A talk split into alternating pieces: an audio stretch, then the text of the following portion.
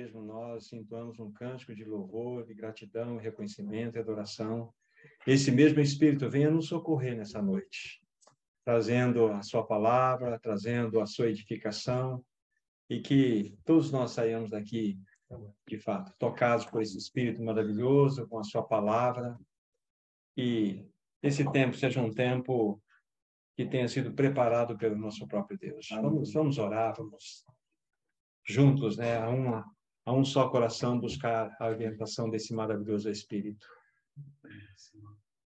Ó Deus Paráclito, Deus Espírito Santo, somente tu podes trazer a revelação da palavra escrita.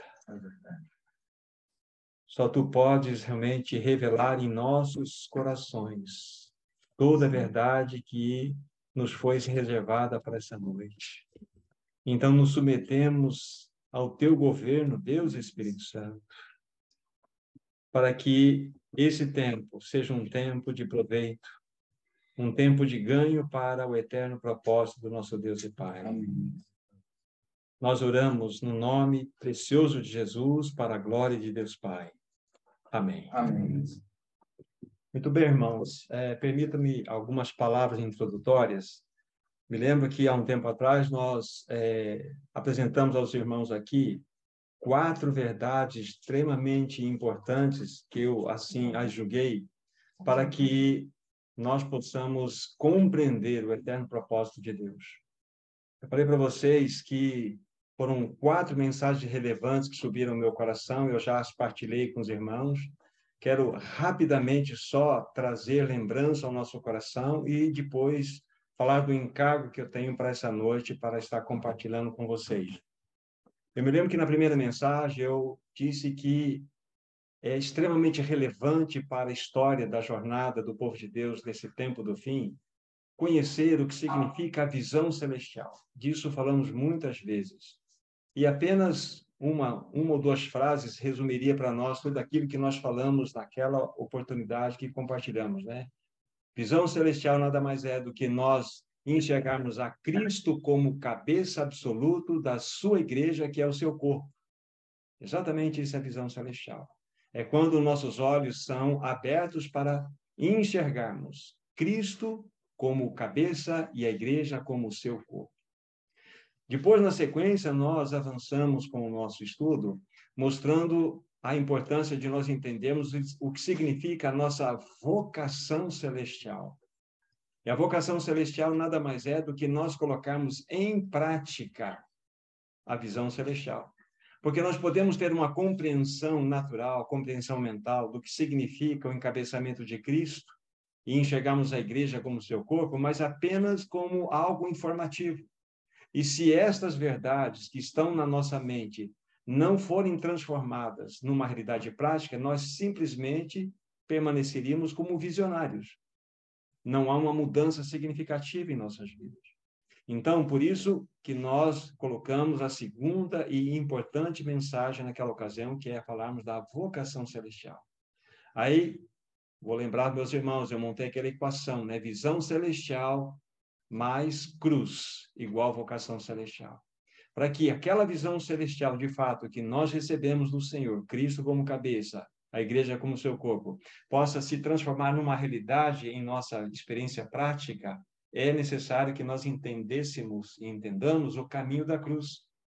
E é fundamental entendermos que não mais eu, mas Cristo nessa realidade é inegociável.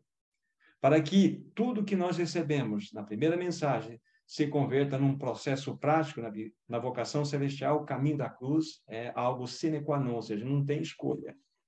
Lembro que na terceira mensagem que nós compartilhamos, falamos sobre a casa de Deus. Casa de Deus, que é a igreja do Deus vivo, coluna e baluarte da verdade. Mostramos que a casa de Deus é a expressão de uma realidade espiritual. A casa de Deus é a igreja. Mostramos que a casa de Deus não é uma construção com tijolos e argamassa, com um feitio religioso, com cadeiras e bancos é, distribuídos dentro desse ambiente. Isso não é igreja, isso é um local onde a igreja pode se reunir. Falamos e insistimos com os irmãos, estudamos a quantidade de vezes que a Bíblia nos mostra a palavra igreja no singular, como a igreja no plural e vimos as aplicações de, um, de, uma, de, de cada uma dessas realidades. E vimos que nós somos a casa de Deus. Vimos alguns textos mostrando isso. Nós somos a casa de Deus, a, a, a, é, cuja casa somos nós, conforme nós lemos lá em Hebreus. Então, extremamente relevante para nós. Aí nós fomos para aquela última mensagem que nós falamos sobre o sacerdócio cristão. Extremamente relevante. Eu falei para vocês que é o lugar mais elevado do universo que nós possamos atingir e alcançar, é de fato desempenharmos o nosso sacerdócio. O que é um sacerdote? É alguém que foi tirado, sacado do mundo pela obra da cruz, foi tirado das garras desse mundo e não somente colocado num lugar seguro de salvação, mas este ou qualquer um de nós que foi tirado dessa circunstância foi chamado para um serviço. Então, o que é um sacerdote? É alguém que foi tirado do mundo e colocado no lugar mais elevado desse universo, que é servir a Deus. Aí vocês se lembram, né, os que participaram, cada um de vocês tem uma profissão, uma honrosa profissão. Estão servindo o Senhor das várias maneiras. Porém, a partir da realidade que vocês nasceram de novo, então a, a parte mais importante é o sacerdócio. Então, vocês são sacerdotes como médico, sacerdote como engenheiro, sacerdote como é, é, vendedor de pipoca, sacerdote como contabilista, sacerdote como jogador de futebol, não importa. Nós somos sacerdotes e devemos ali, então, expressar um testemunho genuíno. Basicamente, em linhas gerais, nós construímos um pensamento mostrando para vocês que essas quatro mensagens são essenciais para que a igreja conheça exatamente né, a sua realidade espiritual e também o seu destino, para onde ela está indo. Porque nós devemos entender que quando nós fomos tirados de um cativeiro, nós não fomos apenas libertos desse cativeiro. E isso foi o primeiro passo, mas agora nós fomos colocados numa estrada, numa jornada. E para que nós sigamos essa jornada de maneira adequada, essas quatro mensagens são fundamentais para nós compreendermos, reavaliarmos. E há muitas verdades que ainda são ocultas para o nosso coração, mas nós precisamos mergulhar mais e mais para que isso se torne um fato em nossas vidas. Então, o que nós vamos fazer hoje? De certa forma, nós vamos colocar aqui, dentro da última mensagem que nós pontuamos para vocês, sacerdócio cristão, vamos colocar aqui um, um, uma palavra que vai nos ajudar um pouco mais a compreender o nosso sacerdócio cristão. Então, o que, que nós vamos estar falando hoje? Sobre os princípios fundamentais do funcionamento do corpo de Cristo. Nós precisamos entender isto. E nós vamos verificar que são, vamos aqui recorrer na palavra de Deus e encontrar oito princípios que são fundamentais para que nós entendamos o funcionamento do corpo de Cristo. Porque muitos de nós que nasceu de novo, nós nascemos de novo, ganhamos a experiência em Cristo, muito bem, agora, e agora? O que, que eu faço no corpo de Cristo? Qual que é o meu papel? Qual que é o meu papel? Não é? Muitas vezes a gente fica com essa dúvida: onde, onde eu posso servir agora? E então nós vamos, com a ajuda do Senhor, pelo menos trazer à luz algumas situações que irão nos ajudar a discernir qual é o nosso papel no corpo de Cristo.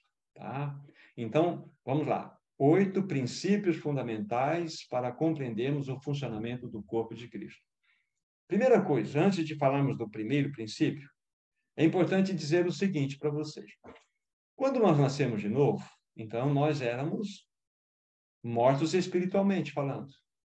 Não significava isso, não significa que o nosso espírito era apagado dentro de nós. Nosso espírito estava morto em relação a Deus. O espírito humano sempre existiu, ele não foi apagado com a nossa morte de separação a Deus. Agora, quando nós somos vivificados pelo espírito, a Bíblia fala que nós somos vivificados pelo Espírito. Então, nosso espírito que outrora estava morto, significa isso, morto, separado de Deus, não tinha comunhão com Deus por causa do pecado. Então, outrora separados de Deus pela nossa morte, então o Espírito lança vida. Isso é algo do novo nascimento. Ganhamos vida. Mas o Espírito Santo faz uma outra coisa aliás, faz, ele faz várias outras coisas, mas deixe-me pontuar aqui algo para nós entendermos como que é uh, compreensível pela Bíblia o fato de nós termos sido inseridos num corpo. É isso que é o meu papel nesse momento agora. Abram comigo, por favor, em 1 Coríntios, capítulo 12. 1 Coríntios, capítulo 12. E aqui, nesse capítulo, vamos ler dois, dois versículos, o 12 e o 13. 1 Coríntios 12, versículos 12 e 13. É um texto extremamente rico e eu vou desafiar os meus irmãos depois a se debruçar ou se debruçarem nesse texto para entendê-los.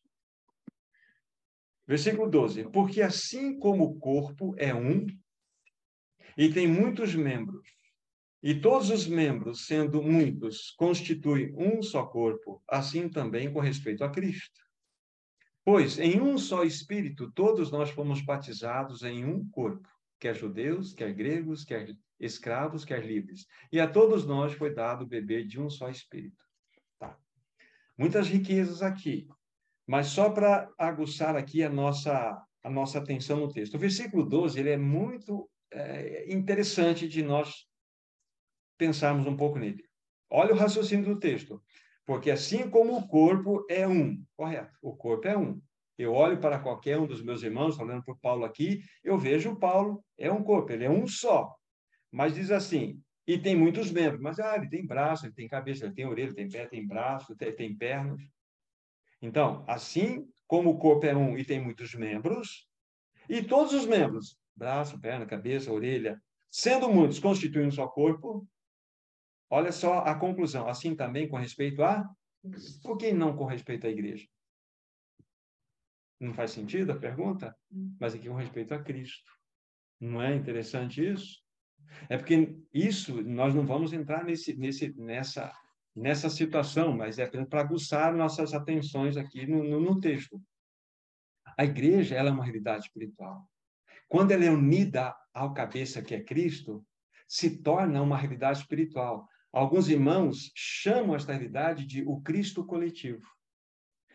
Deixa o dedo aqui, vamos para a 2 Tessalonicenses, só para entendermos algumas coisas aqui. 2 Tessalonicenses, o capítulo 1, eu já li esse texto com vocês, mas eu quero novamente trazê-lo à tona. 2 Tessalonicenses 1, versículo 9 no final e o versículo 10.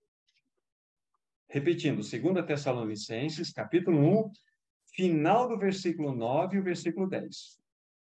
Aí no final diz assim: do Senhor e da glória do seu poder, quando vier para ser glorificado. Ou seja, este que virá, versículo 10, para ser glorificado, é este Senhor, é este Senhor, Jesus Cristo. Tá? O, a parte A do texto vai, vai nos mostrar que haverá um juízo, uma penalidade é, de eterna destruição e serão banidos da face dele todos aqueles que não creram do Senhor e da sua glória e do seu poder. Quando vier, ou seja, quando esse Senhor vier, Senhor Jesus Cristo, aí diz assim, para ser glorificado, onde que está escrito aí?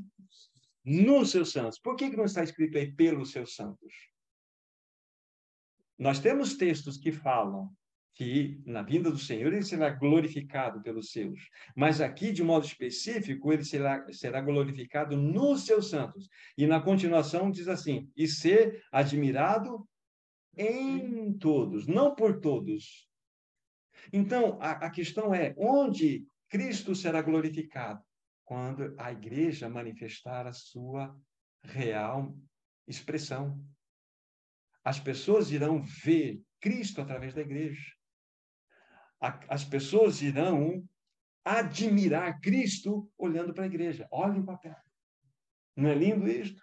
Então, a igreja é uma realidade espiritual. Então, essa união perfeita de Cristo como cabeça e a igreja como seu corpo traz-nos aquele pensamento, volte lá para 1 Coríntios 12, que mostra-nos, de fato, essa ligação perfeita de Cristo com os membros do seu corpo produz uma realidade espiritual. Por isso que diz assim, assim também com respeito a Cristo.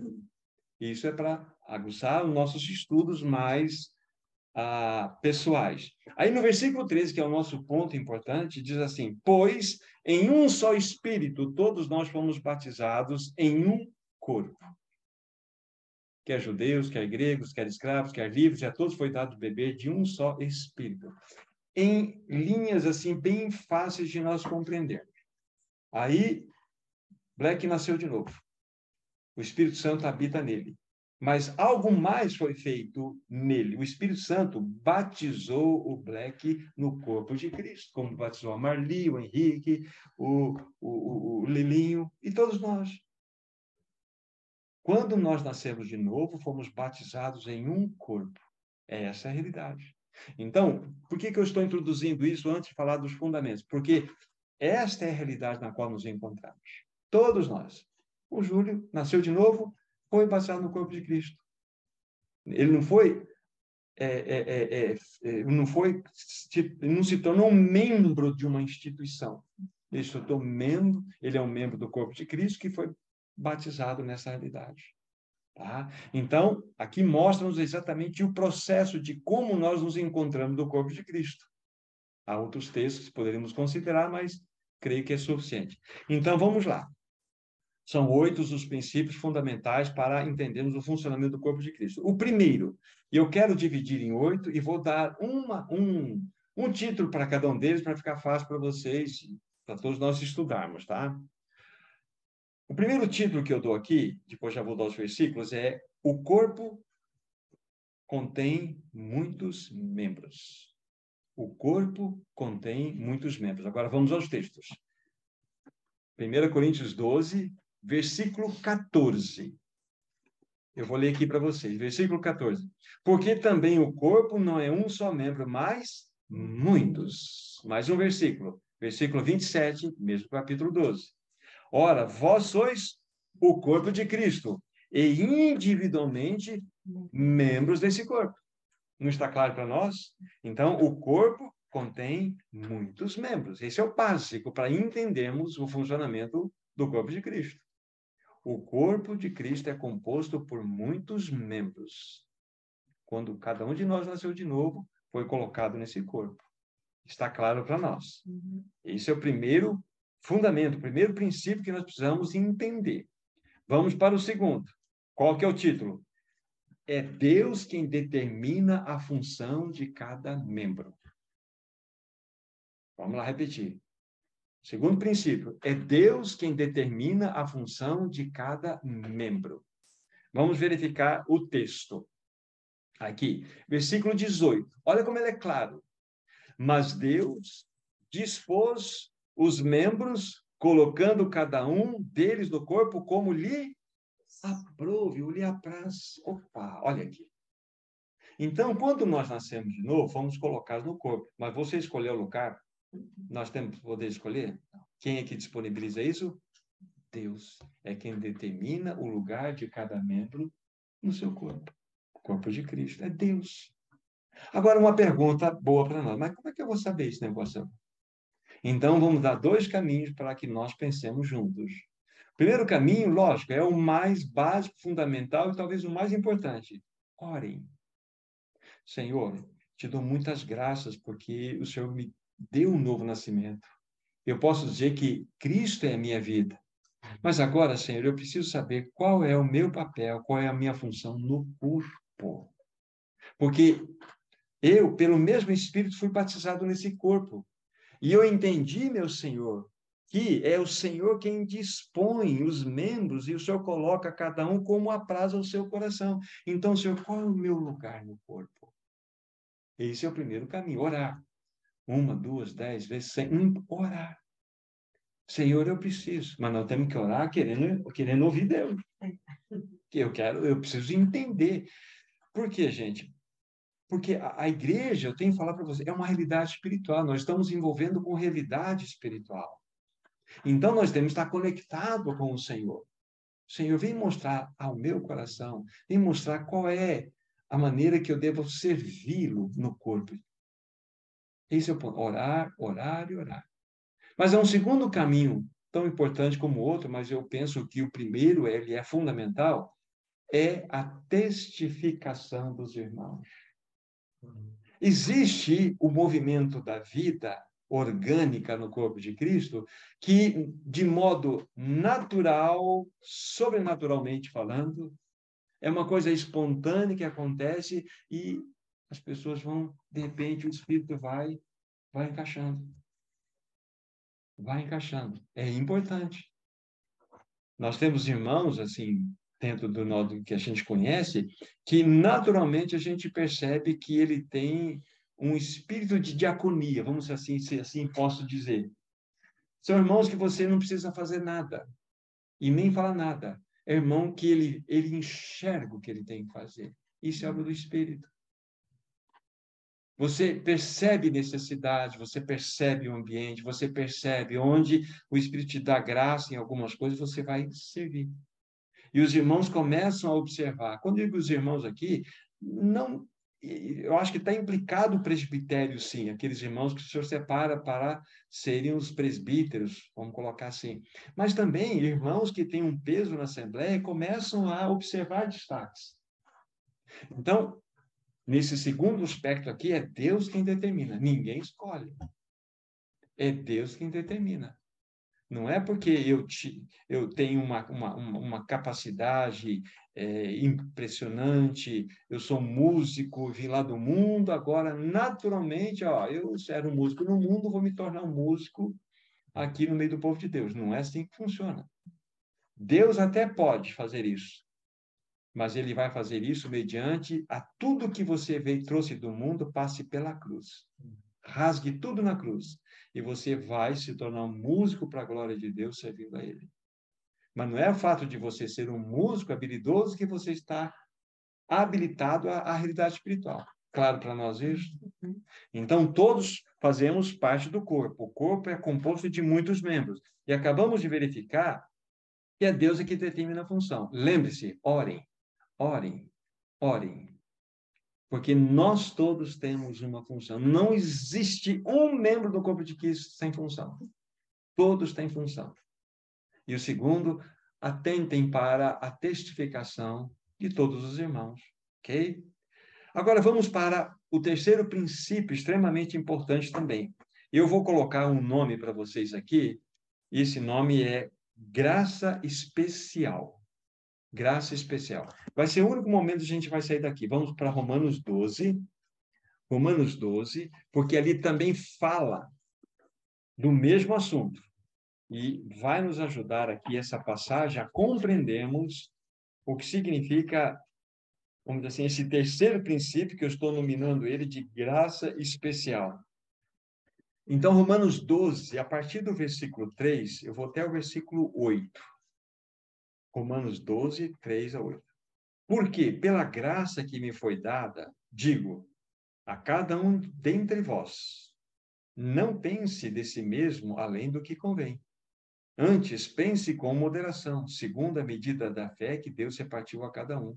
Porque, assim como num só corpo temos muitos membros, olha o nosso assunto aí, mas nem todos os membros têm a mesma função, olha o nosso assunto aí, Assim também nós, conquanto muitos, somos um só corpo em Cristo e membros um dos outros. Agora veja o versículo 6.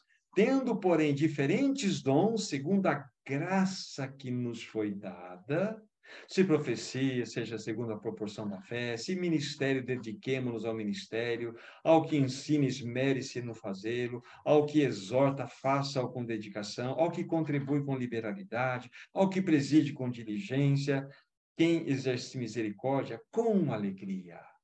Para citar alguns aqui desses aspectos que podem caracterizar, vamos dizer assim, um, um, uma das realidades características do servir a Deus. Mas aqui está a resposta para nós. Se, primeiramente, sabemos que fazemos parte de um corpo, somos membros do corpo de Cristo.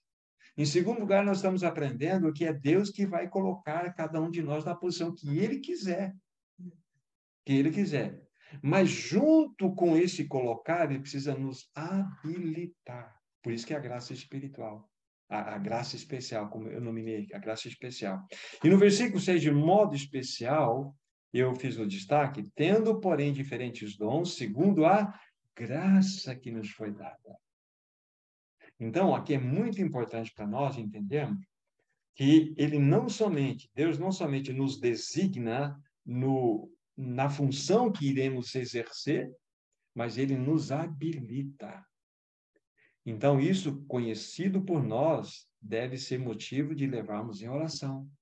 Senhor, nasci de novo, sou teu filho, sou tua filha, te dou muitas graças por isso. Eu fui batizado, batizado num corpo. Agora, qual é o meu papel? Qual é a minha função? E, Senhor, muito obrigado porque o Senhor me habilita. O Senhor me coloca naquela função, não com as minhas virtudes naturais, mas com a capacitação celestial. Amém. É assim que ele faz. Então, isso que estamos falando está, vocês perceberam, conectados ao sacerdócio cristão, que é o mais elevado desse universo. E aí nós estamos vendo a nossa função no corpo. Há uma função maravilhosa. E o Senhor vai nos mostrando isso passo a passo. Então, aqui está a, a, a terceiro, o terceiro princípio fundamental. Né? O quarto princípio, na realidade, é um cuidado, um cuidado que devemos ter com a insatisfação. Então, qual que é o título que eu dou para vocês aqui? Cuidado com insatisfação. Cuidado. Olha só o que a Bíblia tem a nos mostrar aqui. Versículos 15 e 16. Olha como a Bíblia é impressionante. 1 Coríntios, 1 Coríntios 12, 15 e 16. Nosso, nosso, livro, nosso livro básico aqui, né? Então, repetindo, 1 Coríntios 12, 15 e 16. Se disser o pé, porque não sou mão, não sou do corpo, nem por isso deixa de o ser. Se o ouvido disser, porque não sou olho, não sou do corpo, nem por isso deixa de o ser. Vocês não percebem uma insatisfação, uma queixa aqui? Há uma queixa aqui, não é verdade? Olha como a Bíblia é impressionante. Há uma queixa aqui. É uma, é um, é, eu penso aqui que o pé perdeu o foco. Porque o pé está dizendo, eu não sou mão, então não sou do corpo. O pé lá de baixo com seu chulezinho, está olhando lá para cima, não é isso? Eu não sou mão. Eu não sou do corpo. Há uma insatisfação. Lembre-se, quem que determina o nosso lugar? Deus. Quem nos habilita? É a graça, Deus através da sua graça. Mas aqui estamos vendo que uma queixa. Como que o Espírito deu a Paulo é, vamos dizer assim, um exemplo tão simples que é o corpo humano, para nós entendermos o mecanismo do funcionamento do corpo espiritual, que é a igreja. Isso é lindo demais. Então vejam a insatisfação. Se disser o pé, não sou mão, não sou do corpo. Aí vem um outro insatisfeito aqui, né? Ele dá como exemplo. Se o ouvido disser, porque eu não sou olho, eu não sou do corpo, nem por isso deixo de ser. Outra insatisfação. Não, não tem um, uma gota de inveja aqui? Tem, né? Uhum. Uma gota de competição. Não tem aí um, um processo, mas está acontecendo alguma coisa aqui. Não é verdade? É impressionante as pessoas olharem. Olha, a gente vê pessoas, olha, eu, eu tenho dom, ah, eu tenho dom da música, eu tenho dom de falar, eu, eu tenho dom de exortar. Algum, algum tem um dom de banheiro aí para lavar banheiro, trocar lixo no banheiro? Não aparece esse tipo de pessoas. A lixeira do banheiro que os irmãos usam também enche. É verdade que nós estamos num ambiente onde nós temos as pessoas que fazem isso, mas nós já tivemos num ambiente onde tudo era feito por nós. Mas tinham irmãos e irmãs que não tinham muito esse dom, sabe? Esse dom, o dom do, ali, do cestinho. Só de encher, não só, é, só tinha o dom de encher, mas do de esvaziar não tinha. Então, são detalhes que a gente percebe do mecanismo do, do, do corpo de Cristo. Então, quando a gente analisa esses dois versículos, que estamos em pauta aqui, o 15 e 16, a gente percebe essa queixa, essa, essa, essa inveja, Ai, como queria ser olho, né? O ouvido. Ai, o olho que vê tudo. O olho que vê tudo. Ah, o, o pé aqui dizendo, ai, a mão é que está com tudo, a mão está para lá, está para cá. Então, essa, essa situação. Então, nós vemos aqui. Então, vocês perceberam que esse quarto princípio, de fato, é uma atenção que devemos ter, é um cuidado que nós devemos ter com nós mesmos, para que nós não fiquemos insatisfeitos. Existe, qualquer um de vocês me responda, olha, pega a parte, aquela parte que você menos gosta do seu corpo. Vamos passar um canivete e jogar fora? Nem, não, não vai fazer isso. Você não vai fazer isso com o teu corpo. Dói, né? Dói. Você vai dilacerar, porque você está ferindo o corpo. Então, todos os membros do corpo são importantes. Todas as funções são importantes. E Paulo ele levanta essa situação, sabe por quê? Porque é possível acontecer. Senão não estaria aqui. É possível entre os irmãos ter aquele que fala assim, hum, mas se fosse eu, né? Se eu tivesse ali, por que, que eu não sou daquele jeito? Por que, que eu não. E esquecemos de ser aquilo que Deus mesmo preparou que, para que fôssemos.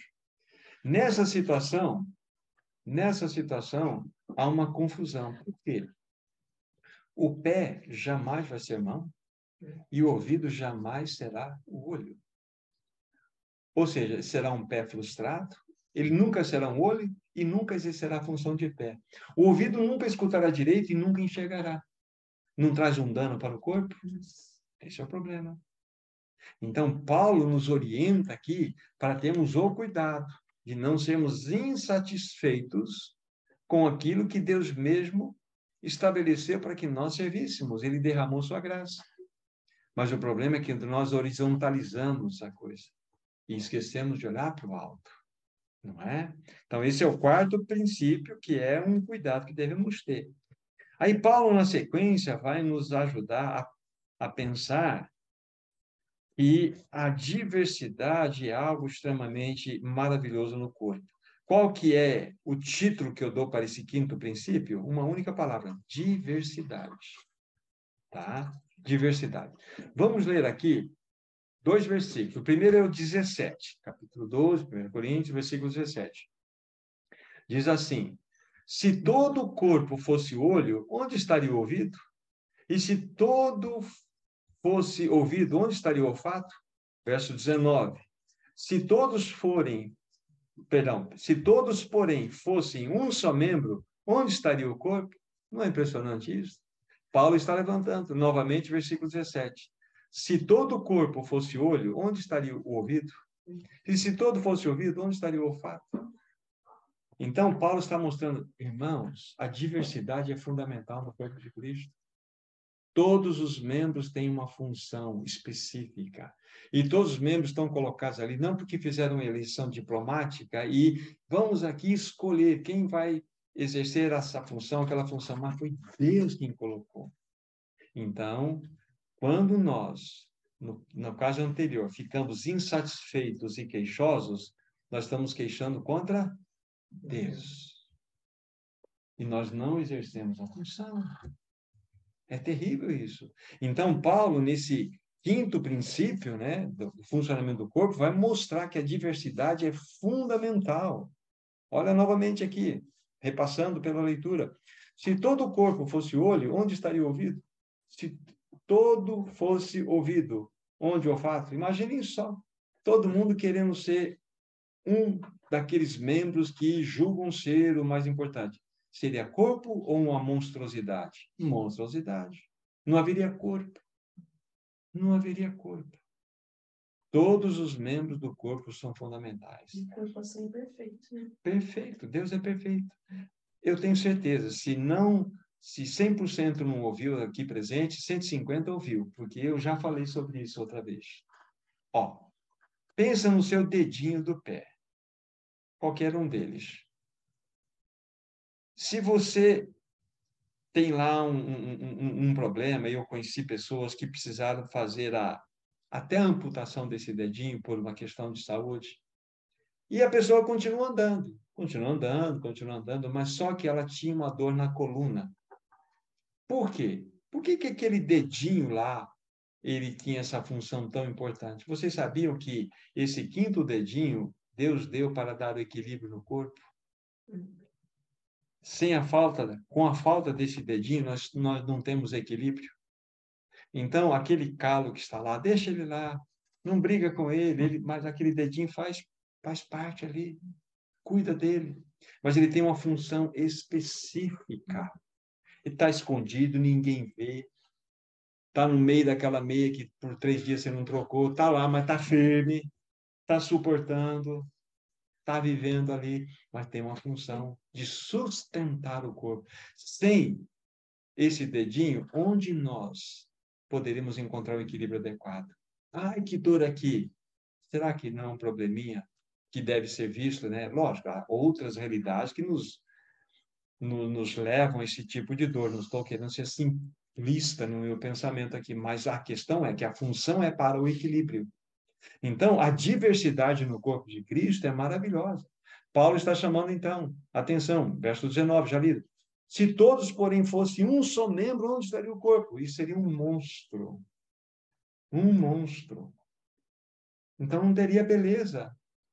Não teria, não teria um, um olhão grande, um orelhão grande, sei lá, um, um mãozão. Não é corpo. Então veja como que a Bíblia é maravilhosa. E isso para nós desempenharmos, então o sacerdócio cristão é fundamental.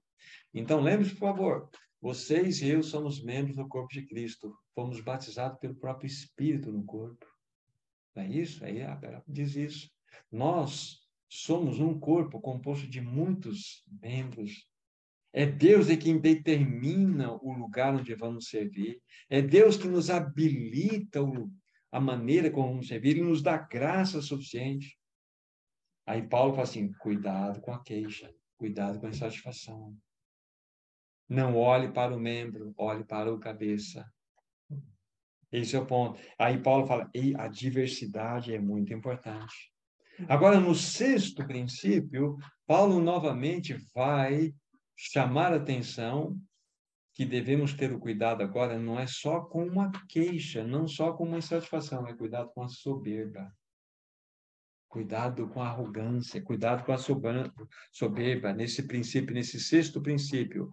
Vejamos aqui o versículo 21, capítulo 12, 1 Coríntios.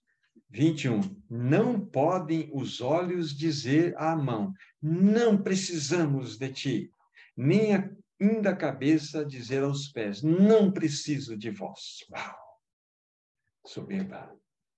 É pior do que uma queixa, é pior do que uma insatisfação. Imaginem só a tristeza do coração do Senhor vendo esse diálogo, né, dentro do âmbito espiritual acontecendo. Um membro dizer isto aqui eu não preciso de você. Isso é desprezo, isso é um desprezo contra o Senhor que estabeleceu todas estas coisas. Isso aqui é soberba. Não podem os olhos dizer à mão, não precisamos de ti. Vamos criar uma situação aqui agora. Vamos assistir um jogo de futebol de salão, sem rede protetora da bola. Aí está lá todo o corpo bonitinho, mas está essa briga aqui. Os olhos dizendo, eu não preciso de você não. Não está assim? Aí vem uma bola. Rebate vem forte na cabeça daquele irmãozinho que não precisa das mãos. Vai levar uma bolada no olho. Não vai? Porque não tem a proteção das mãos. Eu não preciso de ti. Não é? Vai com o olho roxo para casa. Entende aqui a situação? Os olhos dizendo uma barbaridade. Eu não preciso das mãos. Como? Pega uma coisa simples. E aquela coceirinha, hein? aquela coceirinha que você está assim, você está assim, hum, não é assim? Não precisa de mim? Então deixa ver uma coceirinha, não precisa ver uma bola de, de golfe no seu olho, não. Uma bola de futebol no salão, é uma coceirinha. Você vai desprezar a mão? Não é soberba? É soberba. Então, irmãos, nós vivemos numa realidade espiritual e todos os membros do corpo de Cristo são importantes. E são, é, é, há uma diversidade tão linda e que nós precisamos entender que essa diversidade foi promovida por Deus. Então, nós não podemos entrar no assunto que não nos pertence. Quem sou eu para julgar o meu irmão, a minha irmã? Quem sou eu para julgar? Eu posso não concordar, porque a beleza do corpo envolve situações até que é o seguinte, olha, um julga que deve comer carne, outro julga que não deve comer carne, mas o que come carne, o que não come carne, não julgue que come, vice-versa, não julgue. Existem alguns aspectos que nós devemos entender. A Bíblia fala, se eu fizer algo que vai escandalizar o meu irmão, que eu não devo fazer. Não é chamar o irmão de fraco, ah, você é um legalista, você que não sabe direito. Não, você tem que descer até ele para não escandalizar aquele irmãozinho. E isso é funcionamento do corpo. E isso, então, agregado ao sacerdócio, né, cristão que nós estamos falando, é importante, que falam do ambiente prático da nossa existência, tá? Então, devemos tomar o cuidado, sim, com a soberba. Quem somos nós para julgar qualquer membro do corpo de Cristo? Quem somos nós? Deus nos livre desse, desse julgamento, porque vai trazer para nós juízo de Deus. Porque Deus fala assim: escuta, Thomas, é eu quem estabeleci, eu quem fiz, eu que coloquei, eu que dei graça. Suporte a fraqueza, ou ame, ou sirva. Então, esse é o ponto. Então, todos os membros do corpo de Cristo são importantes porque Deus assim fez. Então, esse foi o sexto princípio. O sétimo princípio, lógico. Qual é o título do sexto mesmo? Ah, o cuidado com a soberba. Cuidado com a soberba. Eu não tinha falado, então me perdoe. Cuidado com a soberba, tá? Então, o sétimo princípio, já vou dizer de antemão, então, o título é Todos os membros são necessários. Todos os membros são necessários no corpo de Cristo, lógico, no corpo. Tá? Esse sétimo princípio, vamos pegar aqui, do versículo 21, acho que vai até o 25 aqui, ó, do 21 ao 25. Ah, perdão, é do, do 22 ao 25. 21, é, do 22 ao 25. 21 nós, nós lemos há pouco, é 22 ao 25. Pelo contrário, os membros do corpo que parecem mais fracos são necessários. E os que nos parecem menos dignos no corpo, a estes damos muito maior honra. Também os que em nós não são decorosos, revestimos-nos de especial honra. Mas os nossos membros nobres não têm necessidade disso. Contudo, Deus coordenou o corpo, concedendo muito mais honra àquilo que menos tinha para que não haja divisão no corpo. Pelo contrário, cooperemos, ou, perdão, cooperem os membros com igual cuidado em favor de uns dos outros. Olha que texto maravilhoso. Mostra que todos os membros são necessários. Havia duas palavras importantes para serem estudadas por todos, né? A palavra coordenação e a palavra cooperação. É Deus que coordena para que haja uma cooperação. Se a coordenação não vier de Deus, não haverá cooperação. Então eu preciso entender que toda a coordenação da, da, da, do estabelecimento do corpo de Cristo vem de Deus. Deus coordenou o corpo. E ele vai dar mais honra àquilo que menos tinha. Então, pense no seu corpo de do fio de cabelo à sola do pé tudo tem um lugar exato. É perfeito, como você falou, Maria, é perfeito o corpo. Imaginem só dentro do âmbito da realidade espiritual. Tá? Então, antes de nós irmos para o nosso, vamos dizer assim, nosso oitavo princípio, lembre-se, nós fazemos parte de um corpo composto de muitos membros. É isso? É Deus quem estabeleceu o lugar de nós servirmos. Um membro vai servir nessa função. Foi Deus quem estabeleceu. Mais do que isso, ele nos deu que a graça para que nós pudéssemos servir. Foi isso que ele fez. Aí vem uma vem um alerta para nós, cuidado com a insatisfação, com a queixa, não fica olhando para o outro. Aí Paulo vai falar assim, é importante que vocês entendam que a diversidade é fundamental no corpo de Cristo. Cada um de nós tem uma função maravilhosa. Aí depois vem uma outra palavrinha mais forte aqui: cuidado com a soberba. Não menospreze o seu irmão, a sua irmã, não menospreze, porque ela tem uma função específica. E o último agora visto, né, que foi o sétimo, é todos são necessários. Pense na coordenação perfeita do corpo de Deus, corpo é, é, de Cristo coordenado por Deus. Esse é o ponto. Agora, para concluirmos, né, olharmos esse oitavo princípio fundamental para o funcionamento do corpo de Cristo, vamos dar um título aqui: União Vital. União vital, união de vida, união vital. Ok? Apenas um versículo, versículo 26 aí da nossa leitura fundamentada aqui em 1 Coríntios 12. Versículo 26. De maneira que, se um corpo sofre, todos sofrem. E se um deles é honrado, com ele todos se regozijam. Olha a coordenação e a cooperação e o resultado. Essa união vital resultado. Que se um membro sofre, todos sofrem com ele. Se um deles é honrado, todos se regozijam com ele. Não é assim que acontece com o nosso corpo físico? Você está andando numa rua, tranquilo, até que o teu tênis é legal, mas você chuta um tijolo. Aí você vai tirar o tênis, tem lá um tampão da unha aberta assim. Aí você vai falar assim, que dedo mais estúpido. Como é que você vai chutar esse negócio? Não, você não vai fazer isso. Vamos pensar num outro exemplo mais, mais fácil de entendermos um, um, uma criança, um filhinho, uma criança, machuca o dedinho. Então, a criança vai estar tá chorando ali. Toda a expressão do corpo está voltada para aquele dedinho. Uhum. Não é isso? É. E a gente fala, sopra, sopra que passa, né? Então, até a boca entra, né? Vai passar, vai passar, sopra, vai e vai. E a mão vai lá e passa. A gente cuida, o corpo cuida do corpo machucado. É. Não é? O corpo se mobiliza, as lágrimas descem, os ouvidos ficam atentos, os olhos ficam olhando para aquele que foi machucado. O corpo se inclina para aquela realidade. Se um membro sofre, todos sofrem. Espiritualmente falando assim, quando o membro está padecendo, a igreja ela sente isso. Precisa sentir, pelo menos. Ou quando o membro é honrado, todos os demais são honrados. Quando tem está se regozijando, isso vai trazer alegria para os demais. Agora, muito importante, estamos indo para o nosso pensamento conclusivo, mas eu preciso ler para vocês. Vamos, para, vamos sair daqui um pouquinho. Livro de Josué. Josué é o quinto livro da Bíblia, né? depois de Deuteronômio. Josué, capítulo 7.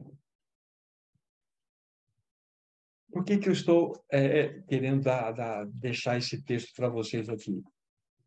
Porque uma vez que nesse oitavo princípio, estamos falando de união vital, e que um membro, quando sofre, os demais sofrem, um, quando é está regozijando, os demais se regozijam, significa que há um movimento de vida acontecendo nesse corpo. Um afeta o outro. A tristeza de um afetou todo o corpo, e a alegria de um afetou a alegria de todos.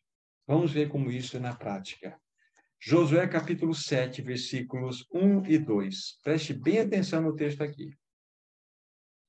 Prevaricaram, né, ou perverteram, ou corromperam, prevaricaram os filhos de Israel nas coisas condenadas.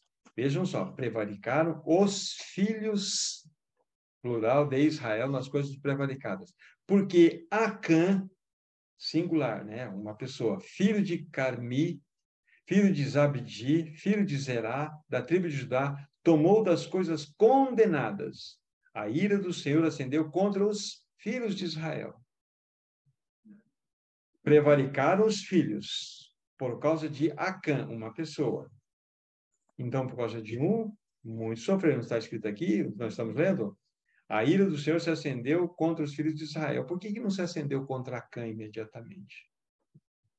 O contexto anterior foi quando é, é, Israel, depois de ter passado o Jordão, eles, vocês se lembram lá, se vocês quiserem ler os capítulos anteriores, capítulo 5, 6, eles entram lá e destroem Jericó, daquela cidade que era intransponível, indestrutível, mas miraculosamente Deus destrói aquela cidade.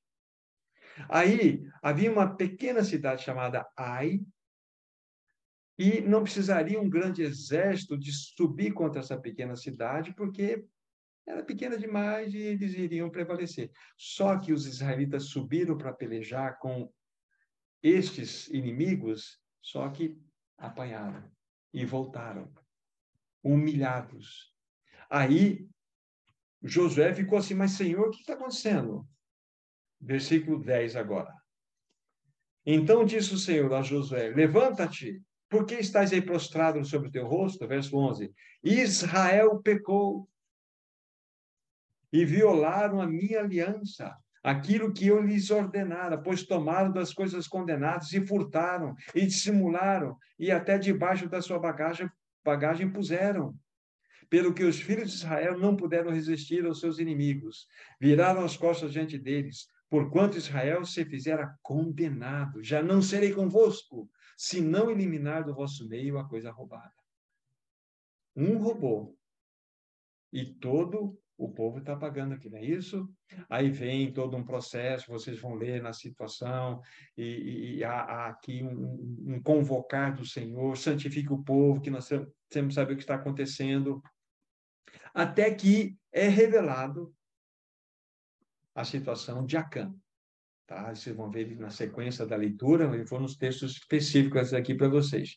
Aí Acã, verso 20 em diante, depois de revelado, depois de ser notificado, respondeu a Cã Josué e disse: Verdadeiramente pequei contra o Senhor, Deus de Israel, e fiz assim assim, quando vi entre os despojos uma boa capa babilônica, duzentos ciclos de prata e uma barra de ouro e um do peso de cinquenta ciclos, cobicei-os e tomei-os, e eis que estão escondidos na terra, no meio da minha tenda, prata e a prata por baixo aí vem tudo isso aqui, aí vem o juízo sobre a Cã, etc. E Deus novamente fala com o seu povo. Então, o que eu quero dizer para vocês? Numa realidade espiritual, um afeta o outro. Vamos pensar aqui numa reunião do Partido do Pão, que é uma reunião que a gente entende ser a reunião mais elevada do povo de Deus. Nós somos pessoas falíveis, todos nós.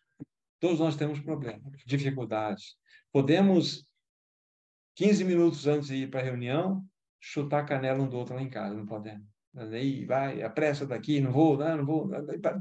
Aí a gente fica ah, inadequado. Aí você vai chegar na reunião, reunião espiritual. É uma realidade espiritual ou não é uma realidade espiritual? Tem que ser. Aí nós chegamos lá de bico. Isso pode acontecer com o irmão, pode ser com a família. E daí? Aí vai lá o irmão, ministra a palavra, tem a música, e aqui a reunião está morta não vai, não, não, não sobe, porque é pecado. Um peca, ou dois pecam, a Assembleia paga.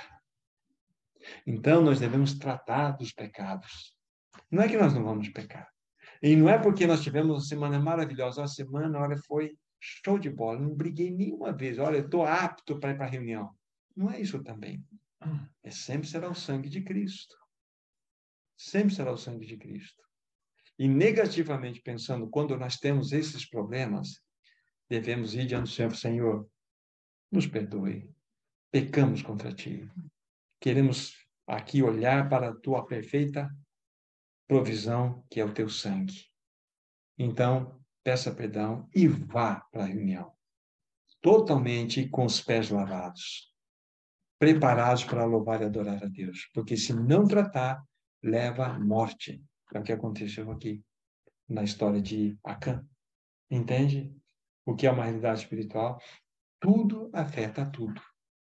Então, esses oito princípios né, que nós estudamos aqui, em linhas gerais, mostram-nos claramente a importância de buscarmos a face de Deus, né, conforme nós já falamos, para entendermos aonde devemos servi-lo, depender da graça especial que ele vai nos dar e sim, sim, simplesmente entender que é ele quem coordena o corpo para que haja uma cooperação entre os membros.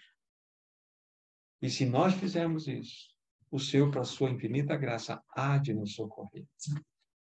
Então, quero fazer um fechamento aqui. Há outras coisas que podem ser ditas, mas seria o seguinte: para que uma igreja seja saudável, ela precisa funcionar integralmente. Imaginem só, nós temos aquela mentalidade, muitas vezes institucional, que nós temos lá dois pregadores, quatro que tocam instrumentos, um que faz isso, que... os outros são assistentes.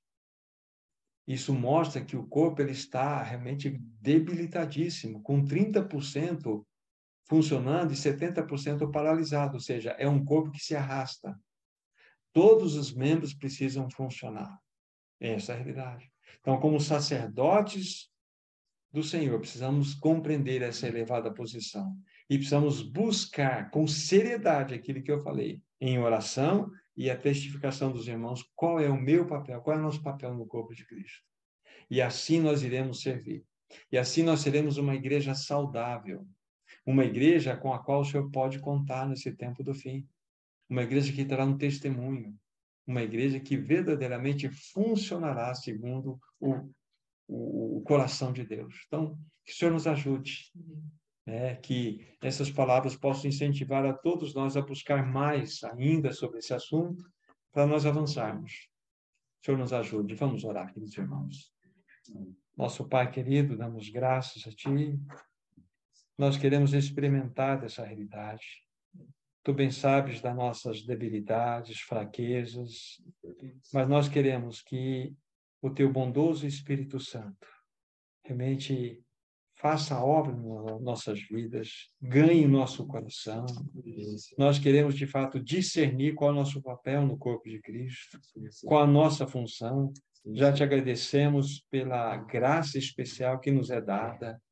Nós te agradecemos porque tu és o coordenador do corpo, para que ele, entre os membros que compõem esse corpo, possa funcionar adequadamente. Então, abençoe a cada um que ouviu a palavra e que nós possamos desempenhar o nosso sacerdócio de tal forma que agrade o teu coração.